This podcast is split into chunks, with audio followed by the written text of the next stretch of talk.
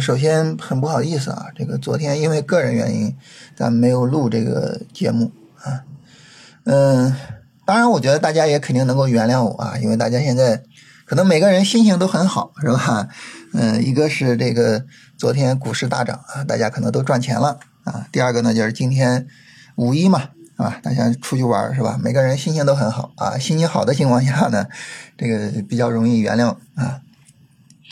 所以就跟大家闲聊聊啊，然后我们把这一期的音频给补充上啊。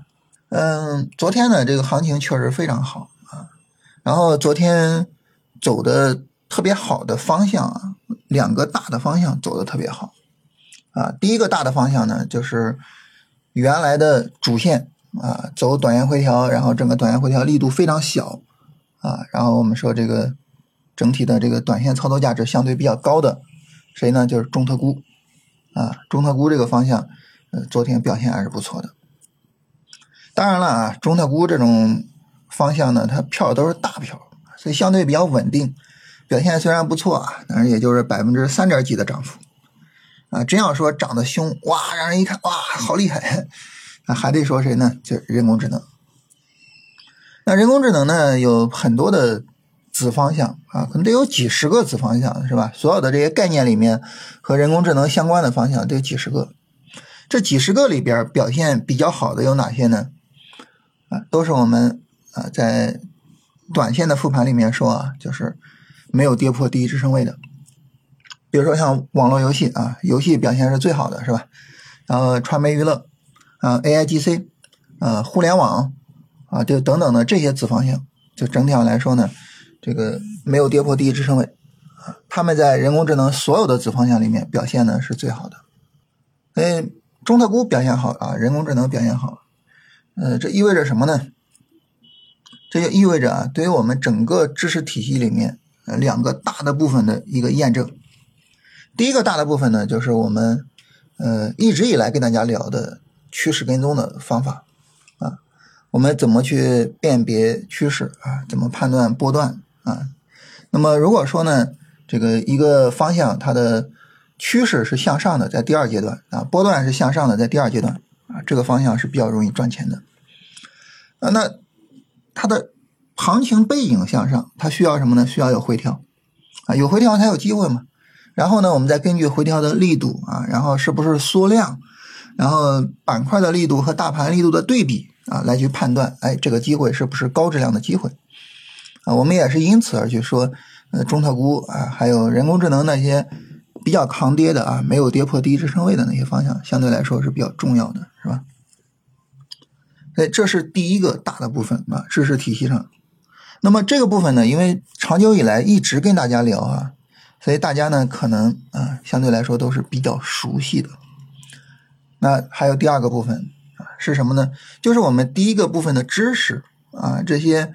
判断机会、跟踪机会、做交易啊，就这些知识、这些方法，我们应用到谁身上啊？那我们第二个大的部分、大的知识体系呢，就告诉我们说，我们应该应用到在大盘来讲，应用到最强指数上；在板块来说呢，应用到主线板块上；在个股来说，应用到龙头的个股上啊，也就是做龙回头啊，应用到这个最好的啊。走势最强的这些方向上，这是我们整个知识体系的第二个大的部分。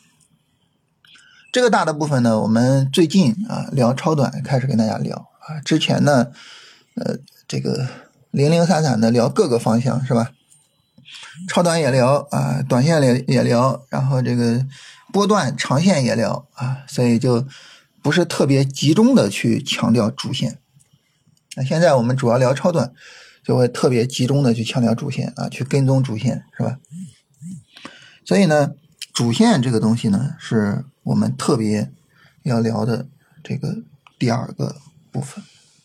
嗯，因为我们前面说这个五一的时候，呃，新米团会有专属直播啊，每天晚上八点专属直播。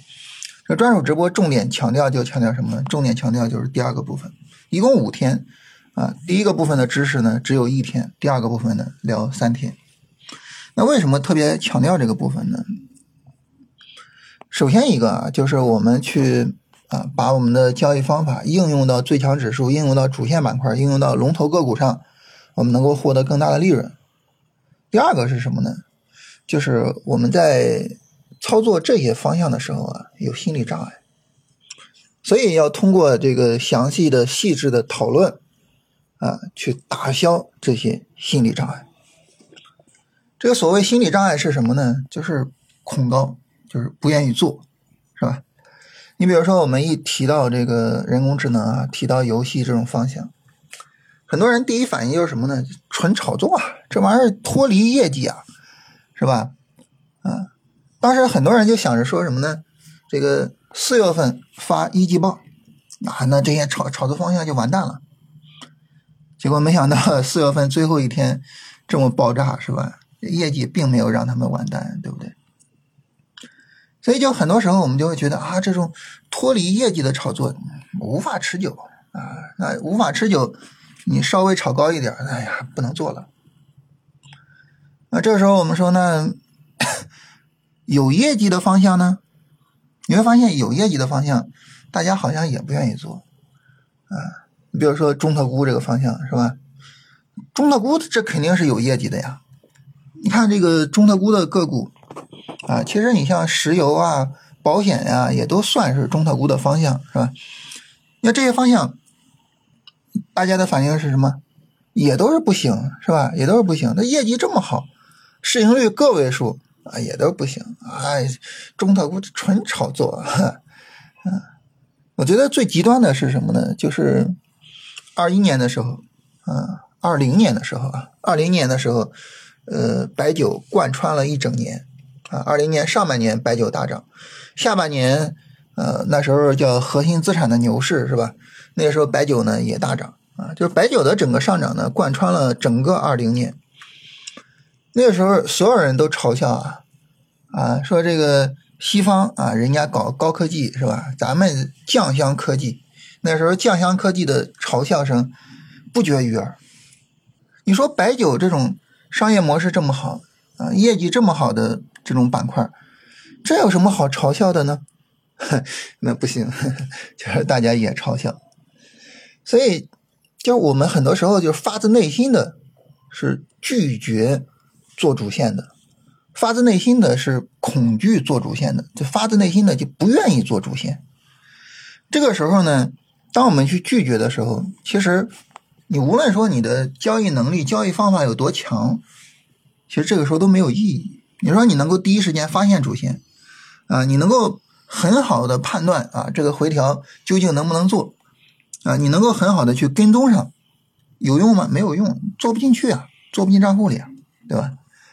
所以呢，我觉得就是我们通过这种详细的讨论啊，既包括说这个像五一这种直播是吧？呃，连续聊好几天。也包括咱们日复一日的去跟踪这些板块啊，去聊这些板块。我觉得我我们首先要实现的是什么呢？就打破对于主线的这种偏见，打破这种心魔啊，就不要再有那种啊这个低位的板块安全啊，做低位的板块这种想法。我们既然是做超短，既然是追求高效率的利润，我们就要把我们的注意力，把我们的目光放在。最强的板块上，你比如说啊，如果说我们觉得我们低位的板块比较安全，那这个时候低位的板块我们最应该去重视什么呢？其实最应该重视的就是新能源。为什么？因为新能源前两天有一个，你看，呃，光伏的 ETF 是吧？这个锂电的 ETF 都有百分之五以上的上涨，单日这种大阳线。这个时候呢，至少是有一些市场资金在关注他们的。那他们能不能有延续性行情呢？就看调整的力度，啊，超短的调整啊，看它的力度怎么样，啊，力度小，那就可以去跟踪一下。就哪怕说做低位板块，也是做什么呢？低位大涨，然后有可能成为新的主线的板块，而不是去做那些在低位趴着的板块。总之呢，就是我们做超短，就是追求效率。要追求效率，就必须要打破对。主线的偏见，对主线的恐惧，对主线的拒绝，一定要打破这个东西啊！跟上主线，做到主线，拿住主线，这是我们能够把超短做好的唯一的一个选择啊！今天呢，就是跟大家闲聊这些内容啊。这个反正后续咱们也要日复一日的聊这些主线的东西啊。等后边我们再聊，这一个闲聊啊。最后呢，就祝大家五一假期快乐啊，好好的玩五天是吧？终于可以没有这个股市波动的困扰了啊，好好的玩五天。